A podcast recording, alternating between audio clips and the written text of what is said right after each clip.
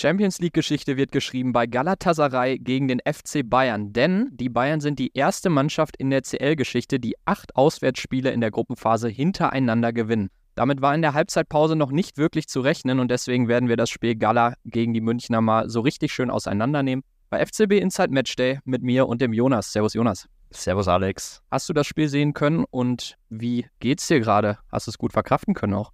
Ich habe auf jeden Fall das Spiel sehen können und ich habe immer noch jetzt ein paar Stunden später immer noch das Pfeifen und diese beeindruckende Atmosphäre auf dem Ohr. Das war auf jeden Fall ja eine magische Champions League Nacht mit einem guten Ausgang für den FC Bayern auf jeden Fall. Und ja, du hast schon angesprochen, Geschichte wurde geschrieben, das passt auf jeden Fall zu diesem Abend. Aber da gucken wir gleich nochmal ein bisschen genauer drauf. Fandst du die Atmosphäre, also klar, wir saßen ja jetzt nur vorm Fernseher, fandst du es so krass? Weil ich fand klar, die pfeifen ohne Ende, die Gala-Fans, aber wenn die nicht pfeifen, dann kommt da auch ziemlich wenig, muss ich ehrlich sagen. Ja, ich glaube, das liegt so ein bisschen auch an der Fankultur. Also ich habe auch Video, äh, also Videos und auch Spiele gesehen von den Istanbul Derbys beispielsweise. Also es ist sehr, sehr viel auch mit Pfeifen, da hast du recht. Aber vor allen Dingen, ich glaube, Amazon Prime hatte ja auch ein Dezibel-Messgerät dabei und hatte dann beim Tor für Galatasaray, wo wir gleich auch nochmal drauf schauen, mal das Messgerät angeworfen. Da waren 132 Dezibel. Das war natürlich übertrieben laut bei dem Jubel. Also die Atmosphäre war ja beeindruckend. Das haben ja auch die Bayern-Spieler im Nachhinein gesagt. Also ich fand, es kam auf jeden Fall auch so rüber. Ja, also ich könnte jetzt aber auch nicht sagen, wie laut es bei anderen Spielen in Kopenhagen war oder so. Also da hat man ja kein Messgerät. Also ich fand, Prime hat es schon auch sehr abgekultet. Soll jetzt nicht heißen, dass es da total leise war. Also das, das war schon nicht ohne und man hat das ja im Bayern-Spiel auch angemerkt.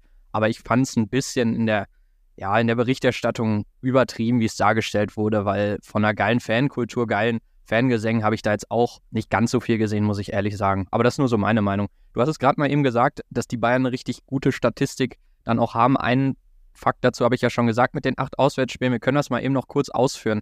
Denn die Bayern verlängern ihren ungeschlagenen Lauf von 37 Champions League Gruppenphasenspielen ohne eine einzige Niederlage. Das ist schon mal beeindruckend. Die Bayern haben jetzt 16 Spiele in Folge in der Champions League Gruppenphase gewonnen und Bayern hat drei Siege in den ersten drei Gruppenphasenspielen zum fünften Mal in Folge geholt. Das heißt, die Bayern Champions League Gruppenphase, das können sie, ne? Definitiv. Und man muss ganz klar sagen, die Zahlen sind auf jeden Fall beeindruckend, aber man muss auch sagen, am gestrigen Abend war schon ein sehr, sehr hartes Stück Arbeit. Oder wie hast du es gesehen? Definitiv war ein ganz harter Brocken für die Bayern. Von vorne bis hinten muss man sagen, aber an einem Punkt, ja, da kippt das Spiel dann so ein bisschen. Deswegen würde ich sagen, schauen wir doch mal gleich auf die Aufstellung, wenn du magst. Auf jeden Fall, sehr, sehr gern. Ich würde diesmal tatsächlich auf der gegnerischen Seite anfangen. Gerne. Es war ja ein Fragezeichen hinter Mauro Icardi, dem Top-Stürmer von Galatasaray Istanbul. Du hast auch in der letzten Folge die beeindruckenden Zahlen von ihm genannt. Da hatte der Verein nach dem Wochenendspiel in der Liga ein Statement rausgegeben, dass Mauro Icardi nach MRT-Untersuchung angeschlagen sein soll, mit einer Sehnenverletzung möglicherweise mehr, also mehrere Tage, mehrere Spiele möglicherweise auch ausfallen soll.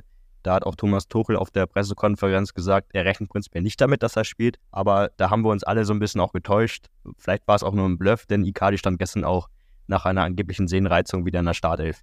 Stand in der Startelf, genau Tuchel, der ihn ja auch noch aus PSG-Zeiten kennt. Sonst die Aufstellung von Gala, wenn wir da gerade schon sind. Wilfried Saha auf dem linken Flügel natürlich ein herausragender Spieler.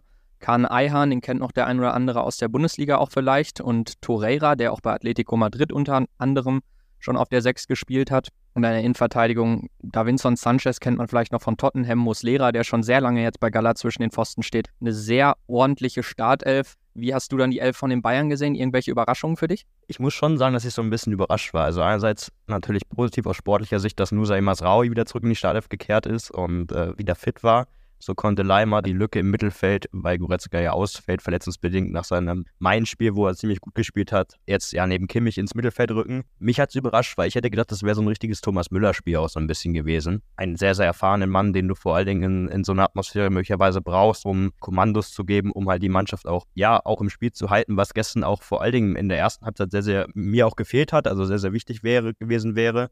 Gleichzeitig kannst du natürlich auch keinen Jamal Musiala in seiner derzeitigen Form rauslassen. Aber ich hätte schon damit gerechnet, dass Thomas Müller von Anfang an ran darf. Wie sieht es bei dir aus? Sehe ich ähnlich mit Masraui, glaube ich, für die beiden relativ wichtig, dass er da dann zurückkam. Ich muss sagen, mit Thomas Müller habe ich nicht so richtig gerechnet. Ich hätte schon gedacht, dass er Einsatzzeiten kriegt in dem Spiel, vor allem in einer bestimmten Phase des Spiels, wo die Bayern es einfach nicht schaffen, so richtig auf den Dreier zu gehen. Da kommen wir später nochmal zu. Von daher, dass Musiala da auf der 10 steht, das ergibt für mich schon Sinn, auch in der aktuellen Verfassung vor allem. Und dann auch links Sané, rechts Coman. Also es passte schon alles so für mich. Und man muss auch sagen, wie, ja, wie so häufig gab es nicht wirklich viele Alternativen für Thomas Tuchel. Von daher, die Startelf ergibt für mich relativ viel Sinn dann eigentlich. Gut, wollen wir da noch Spiel gucken? Lass uns aufs Spiel gucken.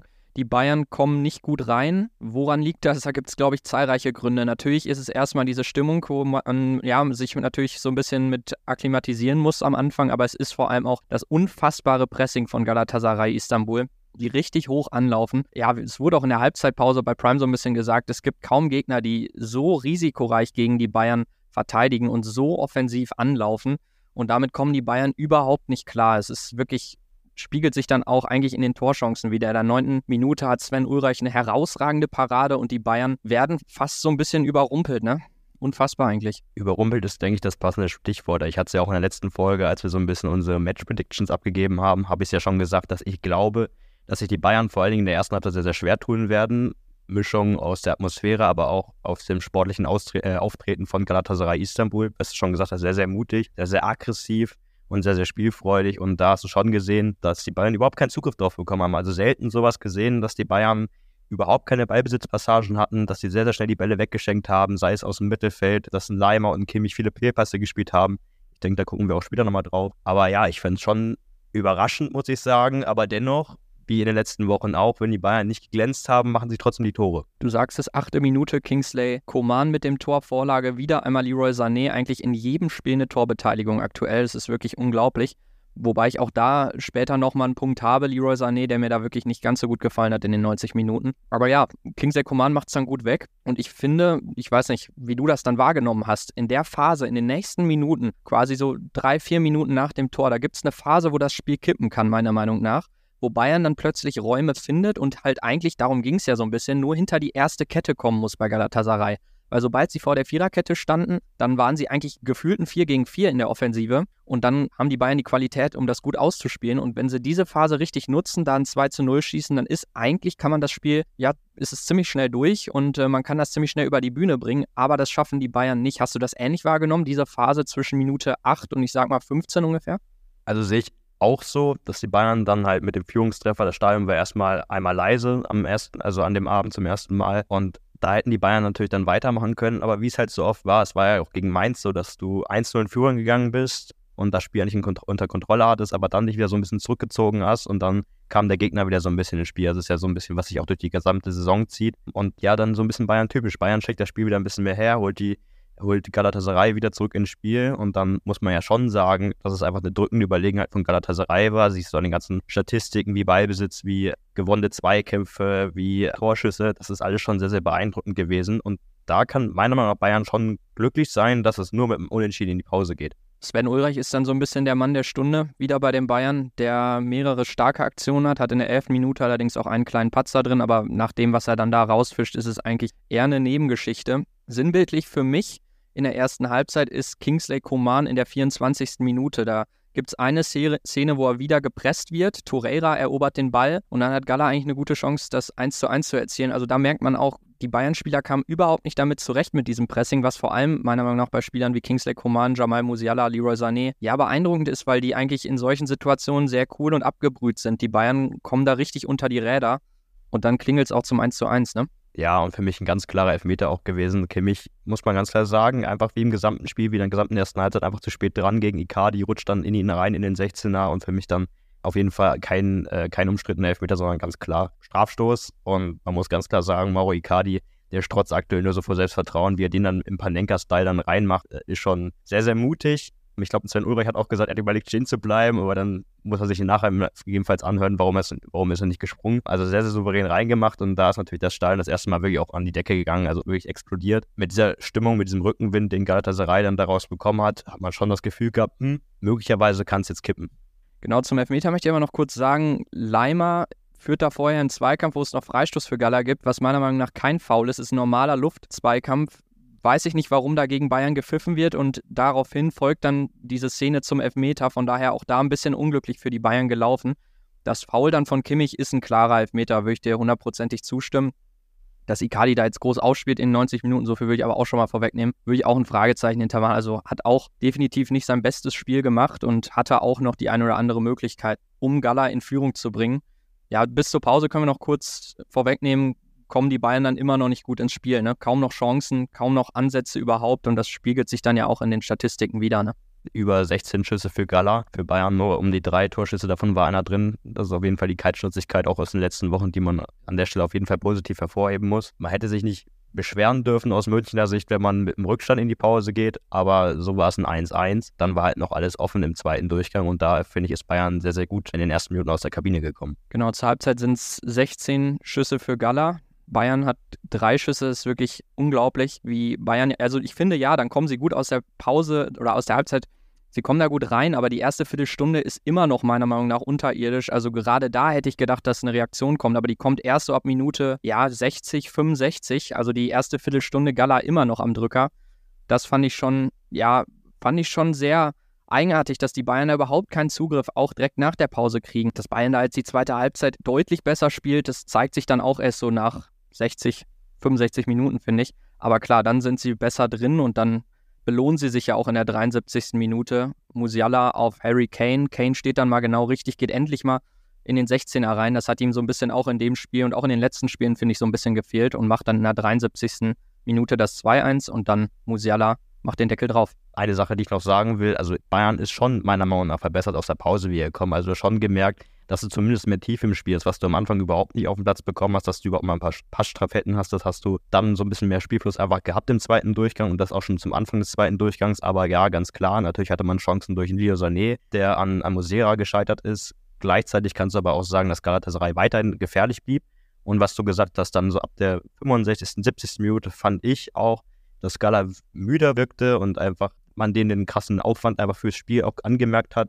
Und genau da hat Bayern dann ja auch zugeschlagen. Ich fand, das waren relativ viele Parallelen auch zu dem Kopenhagen-Spiel, wo Bayern auch zumindest immer auf Augenhöhe war äh, mit Kopenhagen oder auch andersrum gesehen. Äh, Kopenhagen war auf, auf Augenhöhe mit dem FC Bayern. Aber irgendwann hast du denen einfach angemerkt, dass, dass sie müde wurden und da hat Bayern dann eiskalt zugestochen. Das war gestern in Form von Harry Kane so und auch von äh, Jamal Musiala. Und da muss man sagen, beide Tore das erste ist 2-1, ein bisschen glücklich vielleicht auch, dass Kane, der Abpraller, wirklich direkt nochmal vor die Füße fällt, aber das ist dann natürlich auch dieser Instinkt vom Torjäger, der einfach dann den Ball dann trotzdem noch über die Linie stochert. Das war einfach wirklich so ein, gefühlt auch so eine Art Müller-Tor, also schön über die Linie gestochert auf jeden Fall. Und dann hast du, finde ich, schon gemerkt, dass das 2-1 ein ziemlicher Wirkungstreffer war. Ja, genau, die Bayern spielen es dann ja auch gut runter. Am Ende können sie eigentlich auch noch einen Elber kriegen zum 4-1, den kriegen sie dann nicht. Ein Abseitstor fällt dann noch letzten Endes und dann geht es mit 3-1 über die Bühne ein Spiel, glaube ich, was ziemlich schwierig einzuschätzen ist jetzt so in der Nachbetrachtung. Man hat das dann auch bei Thomas Tuchel nach dem Spiel gemerkt. Er hat gesagt, mit der ersten Halbzeit war er überhaupt nicht zufrieden. Wenn er da jetzt, glaube ich, was anderes gesagt hätte, hätten wir uns alle gewundert. Mit der zweiten Halbzeit war er dann zufrieden wie gesagt, fand ich da auch, hätte man es vielleicht noch ansprechen können, die erste Viertelstunde, die meiner Meinung nach auch nicht gut aussieht. Was er, glaube ich, ganz gut nach dem Spiel beschrieben hat, ist, dass die Bayern quasi vor allem in der ersten Halbzeit halt in Ballbesitz sehr, sehr viel in die eigene Hälfte reingedrückt wurden. Also sie spielen sehr viele Bälle nach hinten. Der Ball landet immer wieder bei Sven Ulreich und das sagt Tuchel dann halt auch ziemlich richtig, dass so ein Musiala, Sané, Koman, dass die sich nicht den Platz verschaffen und dich, sich nicht die Bälle richtig abholen. Sie brauchen Bälle und dann auch ein bisschen Platz, um sich drehen zu können. Und da kommen sie überhaupt nicht rein. Ich habe es eben mit Koman in der 24. Minute gesagt, sobald sie den Ball haben, direkten Gegenspieler hinter ihnen und deswegen schaffen sie auch in der Offensive überhaupt keine Räume. Wie hast du das Bayern-Spiel so insgesamt wahrgenommen? Sag mal dein Gefühl so ein bisschen, Jonas. Ja, zu dieser Szene mit diesem Aufdrehen, sei es von Offensivspieler, aber auch von Kimmich, der das sehr, sehr gerne macht, fand ich gestern das Verhalten auch sehr, sehr naiv. Ich weiß nicht, wie du es gesehen hast, aber dass auch ein Kimmich nochmal ein bisschen zurück, kurz vor der Pause, war fast nur die letzte Aktion, wo sich ein Kimmich auf Höhe der 16er Kante dann aufdreht gegen einen Gegenspieler und da den Ball dann verliert und dass der dann halt nicht reingeht, sondern nur knapp vorbeigeht.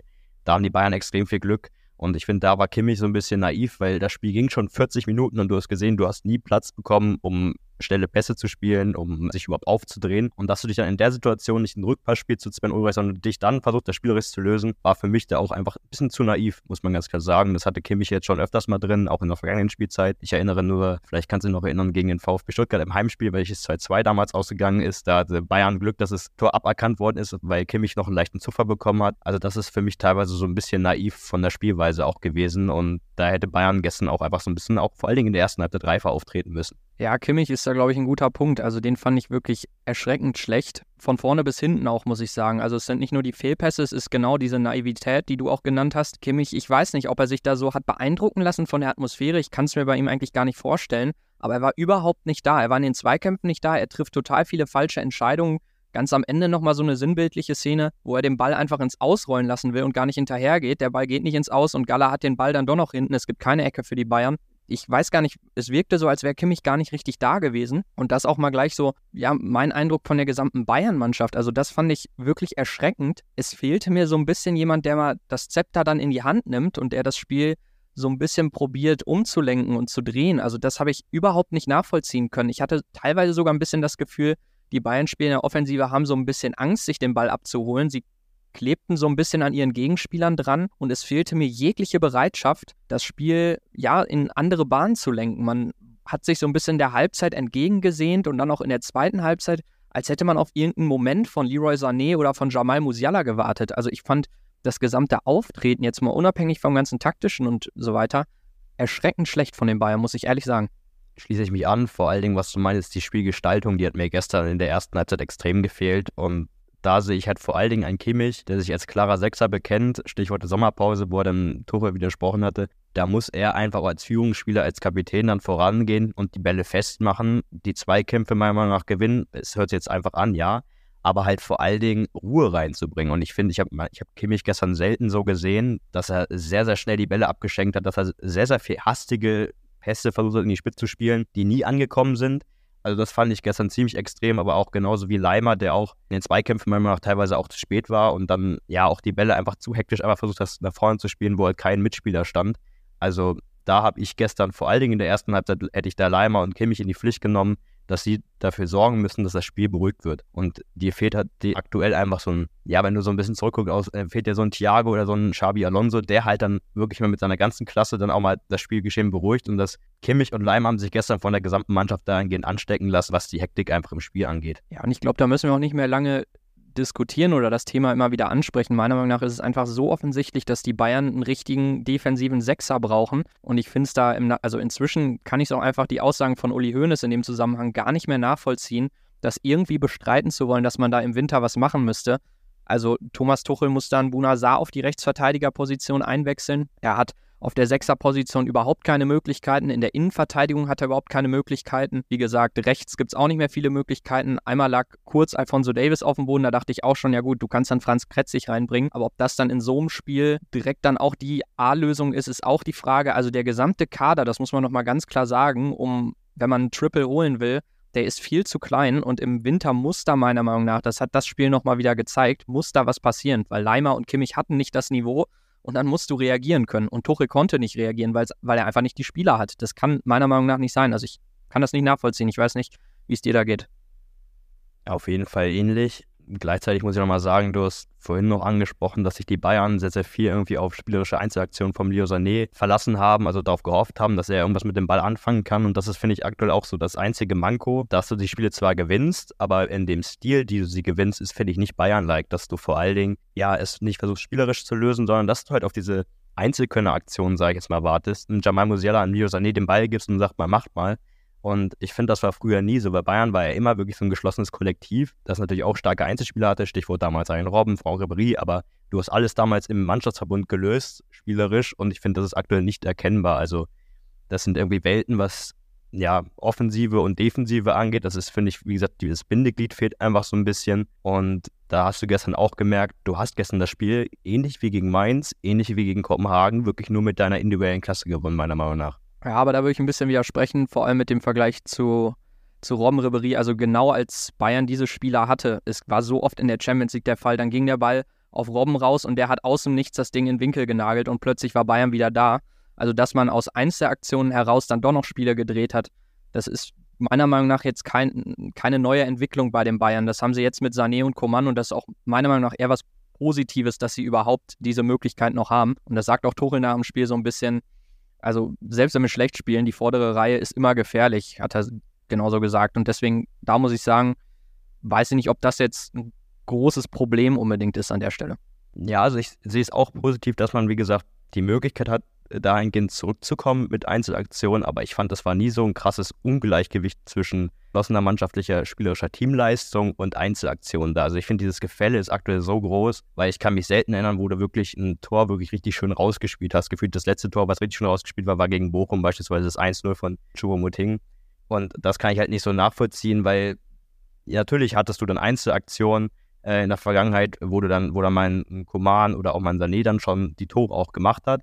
Aber ich fand gleichzeitig hattest du auch wirklich schöne rausgespielte Tore und die fehlen mir einfach. Also diese spielerische Souveränität ist, finde ich, aktuell überhaupt nicht da. Ja, ich weiß, was du meinst, würde ich auch mit der spielerischen Souveränität grundsätzlich zustimmen, aber muss man auch sagen, das 3-1, ich habe es nochmal nachgezählt, als ich es mir angeguckt habe, fünf One-Touch-Pässe, also über fünf Stationen, alle mit dem ersten Kontakt und dann landet er bei Musiala und der macht das Ding rein. Meiner Meinung nach ein wunderschön herausgespieltes Tor.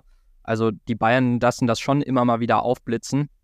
Und trotzdem. Ja, aber zu wenig, meiner Meinung nach. Zu wenig. Also, das kann nicht der Anspruch sein. Und was wir vorhin schon gesagt haben, vor allen Dingen dann, wenn es dann Richtung April, Mai geht, wo dann Viertelfinale, Halbfinale anstehen gegen wirklich Weltklasse-Mannschaften wie City, wie gegen Real Madrid, da reicht das nicht. Also, da reicht es einfach von der, von der Häufigkeit nicht. Das muss dann viel häufiger oder viel besser funktionieren. Und ich finde, das ist halt nicht der Anspruch von Bayern München, wie wir aktuell spielen.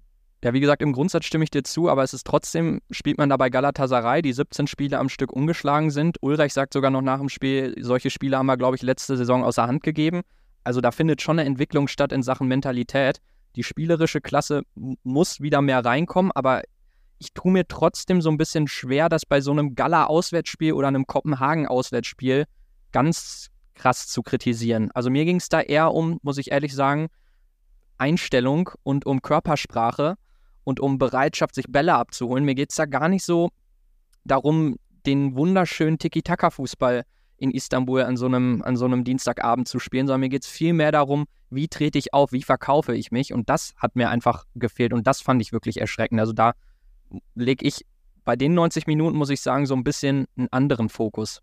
Weiß ich nicht. Ja, auf jeden Fall. Du hast es halt angesprochen. Also man, man bricht eine Siegesserie, was auf jeden Fall beachtlich ist. Genauso gegen Kopenhagen, wo die Dänen auch extrem lang ungeschlagen zu Hause waren, auch in der vergangenen Champions League-Saison. Aber ich finde, es kommt unter, unter Thomas Tuchel einfach zu oft vor, dass man erst wirklich eine Halbzeitansprache nochmal braucht, um dann überhaupt den Ernst der Lage vielleicht auch so ein bisschen zu verstehen oder dann halt erstmal die, an der Einstellung so zu arbeiten, was für mich halt einfach Grundtugenden sind, die, finde ich, selbstverständlich sein sollten. Ja, auf jeden Fall. Ich weiß nicht, ich habe da noch zwei Fragen an dich oder können wir auch mal gerne diskutieren. Das erste ist, Thema Thomas Tuchel, wie siehst du sein Verhalten in Sachen Auswechslung? Ich sehe das relativ kritisch, nämlich muss ich sagen. Nenn mal ein Beispiel. Ja, also ich finde zum Beispiel gestern reagiert er einfach sehr, sehr spät. Also weil im Endeffekt macht er es ja richtig, weil sie drehen es dann noch spät. Aber ich finde in der 60. Minute, habe ich ja jetzt schon häufiger gesagt, da haben die Bayern immer noch überhaupt keinen Zugriff. Und da hätte ich meiner Meinung nach den logischen Wechsel irgendwie vollzogen, Mathis Tell für Leroy Sané zu bringen, vielleicht einen Thomas Müller zu bringen und dann Musiala auf die 6, 8 zu ziehen und einen Leimer runterzunehmen oder einen Kimmich. Ich finde, er reagiert einfach einfach sehr, sehr spät, sehr häufig. Klar, er macht es auch oft richtig mit Mattes Tell, aber ich finde das Wechselverhalten sehr, sehr komisch. Er lässt es sehr lange laufen und bei so einem schlechten Spiel der Bayern bis zu dem Zeitpunkt kann ich das nicht so ganz nachvollziehen. Bezüglich des Spiels schließe ich mich tatsächlich sogar an. Also ich hätte auch erwartet, dass Bayern oder dass Thomas Tuchel in der Halbzeit reagiert und einen anderen Spieler reinbringt, irgendwie um auch mal eine Reaktion an die Mannschaft zu zeigen, dass es so nicht weitergehen kann. Da hat er seiner Mannschaft auf jeden Fall vertraut. Gleichzeitig tue ich mich schwer. Also ich sehe genauso wir sprechen ja auch oft über Mattestel, der ja eine starke Saison spielt, auch als Joker aktuell, aber der halt nie in der Startelf gesetzt ist, obwohl er starke Leistung bringt. Aber da ist dann halt die Frage, wen willst du rausnehmen? Coman kommt jetzt auch immer besser im Fahrt seit dem Freiburg-Spiel. Sané ist immer noch in guter Form, auch wenn er gestern Meinung nach kein gutes Spiel gemacht hat. Also da fehlen natürlich auch so ein bisschen die Plätze, aber ja, die Wechsel hätten schon kommen müssen. Also ich, wie gesagt, hatte ja schon gesagt, ich hätte sogar mit Thomas Müller in der Anfangself gerechnet. Zumindest nach der ersten Halbzeit hätte ich dann mit einem äh, Routinier Thomas Müller gerechnet. Also gegen Leipzig hat er es ja gemacht zum Beispiel. Da habe ich das ja auch hervorgehoben. Da fand ich es richtig gut, weil die erste Halbzeit war einfach nicht so überzeugend. Und dann bringt der Guerrero und Mattes Tell Doppelschlag. Und das hat das ganze Spiel dann schon nochmal positiv beeinflusst. Das fand ich überragend. Klar, jetzt hat er einen Guerrero gerade nicht. Und ich glaube auch übrigens, da können wir uns sehr, sehr, sehr doll drauf freuen, wenn der wirklich mal fit ist, weil der hätte auch in so einem Spiel in Bayern sehr gut getan, wenn er da für einen Leimer oder einen Kimmich reinkommt, auch mit seiner spielerischen Klasse.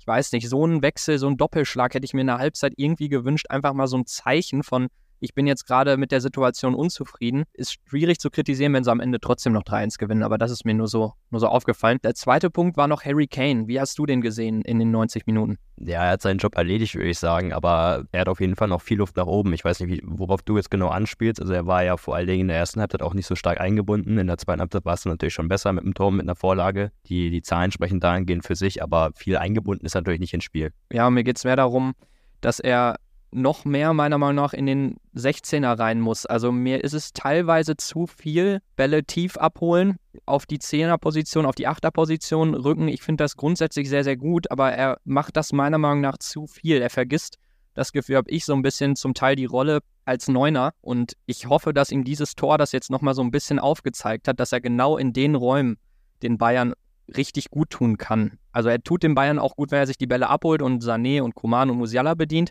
Aber ich fand so ein bisschen, ja, mir fehlt dieses in den 16er reingehen, aufs Tor gehen, dieses, diese klassische Neuner-Qualität, sich am 16er einen Ball nehmen und das Ding einfach mal draufnageln. Er hat auch sehr wenige Torabschlüsse, muss man sagen. Das ist noch so eine Entwicklung. Ich hoffe, dass er da sein Spiel so ein bisschen anpassen wird fürs Bayern-System. Ich glaube, das wäre relativ gut für die Bayern. Ja, ja ich denke auch, dass es gar nicht mehr so schlecht wäre. Deswegen fand ich auch das Spiel Bochum gegen Bayern sehr, sehr stark, wo auch ein Choupo-Moting dabei war, weil du hast gesehen, die haben sich echt blind verstanden. Und dann konnte sich auch mal Harry Kane fallen lassen, wegen der, also mit der Gewissheit, okay, Choupo-Moting ist vorne im Sturm da. Also einfach so eine Vielleicht sollte man auch irgendwann mal eine Doppelspitze ausprobieren, aber ja, ich schließe ich schließ mich da an. Teilweise gehen die Flanken dann einfach ins Nichts. Nicht nur, weil die unpräzise sind, so wie sie gestern teilweise auch waren, sondern einfach auch, weil einfach kein, also weil er als Ziel- und Abschlussspieler halt nicht da ist. Ich habe zum Abschluss zu dem Spiel noch einen FCB-Outside-Spieler tatsächlich. Bin gespannt. Ja, muss ich auch so ein bisschen erklären. Das ist Leroy Sané. Und zwar natürlich, jetzt geht es nur um dieses Spiel, weil wir wissen alle, was für eine herausragende Verfassung der gerade hat. Aber, und das fand ich wirklich jetzt auffällig, mich haben diese 90 Minuten an die letzten ein, zwei Saisons bei ihm erinnert. Die gesamte Körperhaltung, die Körpersprache und zuletzt auch beim Auswärtsspiel gegen Mainz, da wurde er ausgewechselt und lässt den Kopf hängen. Und genau das hat er dann jetzt in Istanbul irgendwie auch gemacht und ich konnte es überhaupt nicht nachvollziehen. Also sein Spiel war ja okay, aber warum er den Kopf so hängen lässt? Am Ende hat er eine Szene, die ist eigentlich sinnbildlich dafür. Da bleibt er vorne stehen, lässt den Kopf hängen, ist anscheinend total sauer, dass der Ball nicht zu ihm rübergespielt wird. Der Ball ist dann auf der rechten Seite und ich kann es einfach nicht nachvollziehen. Eine andere Sache ist dann gleich am Anfang, er schießt den Ball einfach weg bei einem normalen Abseitspfiff. Er sieht den Abseitspfiff, also es war jetzt nicht so, dass er es nicht gehört hat, sondern er guckt rüber, er guckt zweimal rüber, sieht das dann, schießt den Ball weg, gelbe Karte. Ich fand, das war so ein bisschen der alte Leroy Sané, den wir da wieder gesehen haben. Und das finde ich wirklich schade, weil meiner Meinung nach es darf immer wieder Spiele geben, wo es überhaupt nicht läuft. Und es darf auch mal zwei, drei, vier Spiele am Stück gehen, geben, wo es nicht läuft. Aber ich finde, es geht immer darum, wie man sich dann präsentiert. Zieht man die Mannschaft mit runter oder sagt man trotzdem, so komm, wir, wir kämpfen uns jetzt hier rein, irgendwie holen wir hier noch drei Punkte. Aber wenn man dann den Kopf so hängen lässt, mal vorne stehen bleibt, mal einen Ball wegschießt, das kann ich einfach nicht nachvollziehen, weil man zieht damit eine gesamte Mannschaft runter. Und dass er sowas dann jetzt wieder aufblitzen lässt, das macht mir so ein bisschen, oder ich mache mir da Gedanken, ob er aus schlechten Phasen, hätte ich jetzt gedacht, in der letzten Jahre nicht so richtig gelernt hat. Das muss man jetzt mal im Blick behalten, aber deswegen habe ich ihn jetzt hier genommen, weil ich das echt schade fand. Mir geht es da einfach darum, ja, wie präsentiere ich mich, wie ist meine Körpersprache, will ich das Spiel noch hier irgendwie rumreißen, auch wenn es gerade nicht passt. Deswegen mein FCB-Outside-Spieler. Einstellung ist ja die eine Sache, findest du auch. Also er spielt jetzt seit den letzten Spielen auch auf links außen. Davor, als dann ein Serge Gnabry noch dabei war, hat er glaube ich, meistens rechts gespielt, wenn ich mich nicht irre. Meinst du, es hat auch ein bisschen was mit seiner Position zu tun? Nee, überhaupt nicht. Also es geht einfach nur um Körpersprache und äh, Bereitschaft, alles zu geben und halt nicht einen Ball wegzuschießen, vorne stehen zu bleiben. Und ganz ehrlich, also nach dem Main-Spiel, dass er da so den Kopf hängen lässt und so sauer ist, ich konnte es überhaupt nicht verstehen, weil das Spiel war im Prinzip durch. Die Wechsel ergeben Sinn. Ich weiß es nicht, was, ob da irgendwas ist, was wir nicht wissen, aber das finde ich schon ein bisschen eigenartig, muss ich sagen. Ja, sollte man auf jeden Fall beobachten und mal gucken, vielleicht kriegt er auch mal gegen Darmstadt eine Pause und dann kriegt man einen Tell die Chance, obwohl ich fand, Tell jetzt auch in den letzten beiden Spielen gegen Gala, aber auch gegen Mainz konnte jetzt natürlich nicht so viele Argumente sammeln. Natürlich hat er auch nur wenige Minuten bekommen. Der Erwartungsdruck ist natürlich auch groß geworden, dadurch, dass er in den letzten Spielen davor immer irgendwie an einem Tor beteiligt war. Vielleicht kriegt er mal eine Chance, ich bin gespannt. Hast du noch was zum Gala-Spiel, wollen wir sonst mal auf Darmstadt auf den Samstag schauen? Ja, lass mal gerne auf Samstag 15.30 Uhr Bayern gegen die Darmstädter schauen. Genau, du hast es angesprochen, gegen Darmstadt, gegen den Aufsteiger. Ich denke, das ganz dominierende Thema wird auch sein, kehrt mal Neuer nach fast einem Jahr Verletzungspause zurück ins Tor. Was ist dein Bauchgefühl? Ich glaube schon. Was ist dein Bauchgefühl? Na, ich glaube, ich glaube, Ulreich kriegt nochmal ein Spiel. Ja, glaubst du? Man verdient hat er sich ja, ne? Ist ja schon eigentlich ein krasser Zeitpunkt jetzt, da wo er gefühlt in der Form seines Lebens ist, ne? Ja, ist auf jeden Fall schon. Also, wenn er wirklich Samstag auf der Bank sitzen sollte, tut es mir für ihn auf jeden Fall leid, aber er stellt sich natürlich voll in den Dienst der Mannschaft, steht hinter Manuel Neuer und unterstützt ihn dahingehend auch. Also, was ich schon in der letzten Folge angesprochen habe, einen besseren Ersatztorhüter kannst du dir aktuell nicht wünschen, der auch wie gesagt, schon jetzt aktuell in einer sehr, sehr guten Form ist und auch den Neuerausfall so ein bisschen vergessen macht. Genau, gucken wir, würde ich sagen, mal ein bisschen auf das Sportliche oder hast du noch irgendwie andere personelle Entscheidungen, die du möglicherweise erwartest? Genau, also wie gesagt, Mathis Tell auf links würde mich sehr, sehr freuen oder je nachdem, also einfach Hauptsache, er spielt mal von Anfang an. Thomas Müller genauso, saß gegen Galatasaray 90 Minuten auf der Bank, das würde mich auch sehr freuen. Und zudem würde ich mich auch freuen, wenn Bunazar auf rechts spielen würde, der gegen Mainz reinkam, der gegen Gala reinkam und der es auch wirklich gut gemacht hat. Ich glaube, der hätte es auch mal verdient, von Anfang an zu spielen. Also ich finde, die Rotationsmaschine könnte man gegen Darmstadt ganz gut mal anschmeißen eigentlich. Genau, vor allem mit dem Blick auf die englischen Wochen. Dann unter der Woche wieder DFB-Pokal, dann gegen Saarbrücken und dann wieder am Wochenende gegen Dortmund und dann schon wieder Champions League. Also die, englischen, die eine englische Woche jagt die nächste. Ja, hast du sonst irgendwie was zur sportlichen Situation von Darmstadt? Also Aufsteiger, aktuell Platz 12 in der Liga, sieben Punkte unter, unter Trainer Thorsten Lieberknecht. Wie hast, hast du irgendwie Darmstädter in der letzten Zeit verfolgt? verfolgt, nicht so richtig beim Spiel gegen Gladbach unter anderem, aber sonst muss man sagen, ja, jetzt mit zwei Siegen, einem Unentschieden und zwei Niederlagen aus den letzten fünf Spielen ist es ja für einen Aufsteiger relativ solide. Trotzdem muss man sagen, dass die Bayern natürlich als absoluter Favorit in das Spiel am Samstagnachmittag gehen werden. Deswegen, ich weiß gar nicht, ob es da dann sonst noch so viel hinzuzufügen gibt oder wie nimmst du, ja, das, wie, was erhoffst du dir von dem Spiel? Irgendwas Besonderes? Nee, eigentlich nichts Besonderes. Ich finde, es wird einfach also ich erwarte einen Pflichtsieg, einen möglicherweise auch einen souveränen Pflichtsieg vor heimischem Publikum. Was wäre, also wenn du nichts anderes erwartest, was wäre so dein Tipp irgendwie in die Richtung? Ich habe jetzt 5 zu 1 getippt bei Kicktip, also würde ich jetzt auch hier mitgehen. 5-1 für die Bayern, was sagst du? Also sagst du, dass Neuer bei seinem Comeback gleich schon ein Gegentor kassiert? Ja, ist ja jetzt aber auch gerade nichts Neues, dass die Bayern nicht zu Null spielen. Also ich weiß nicht, wann sie zuletzt zu Null gespielt haben. Gegen Bochum? Nee, gegen Freiburg. Ah, gegen Freiburg, stimmt, genau. Ja. Wäre natürlich wieder ganz schön zu Null zu spielen. Was glaubst du? Ich glaube, es wird ein trockenes 3-0. Also ich glaube schon, dass wir mal wieder die Null halten. Das wird, glaube ich, Manuel Neuer zum Auftakt dann freuen, wobei du ja glaubst, dass noch Sven zu Nullreich zwischen den Pfosten stehen wird. Genau, dann glaube ich, haben wir das Bayern-Gala-Spiel ganz gut aufgearbeitet. Wirklich sehr bewegende 90 Minuten, sehr emotionale 90 Minuten, kann man nicht anders sagen. Wir werden es mal im Blick behalten, ob die Bayern die spielerische Klasse, die du nochmal eben angesprochen hast, wiederfinden werden und ob sie dann meiner Meinung nach dann zumindest in solchen Situationen es schaffen, die Brust rauszukriegen und äh, trotzdem selbstbewusst auf ein Tor zu gehen. Das, was mir halt gefehlt hat gegen Galatasaray. Jonas, hast du sonst noch was hinzuzufügen? Möchtest du unseren Zuhörern noch was mitgeben für das Darmstadt-Spiel? Nee, zum Darmstadt-Spiel sportlich habe ich nichts mehr. Gerne für euch den Podcast abonnieren, gerne auch kommentieren und dann würde ich sonst sagen, sehen wir uns an alter Frische am Montagmorgen wieder. Ganz genau. Jonas, wir hören uns Montagmorgen. Dir ein schönes Wochenende und bis dann. Ciao, ciao, Alex. Ciao, ciao.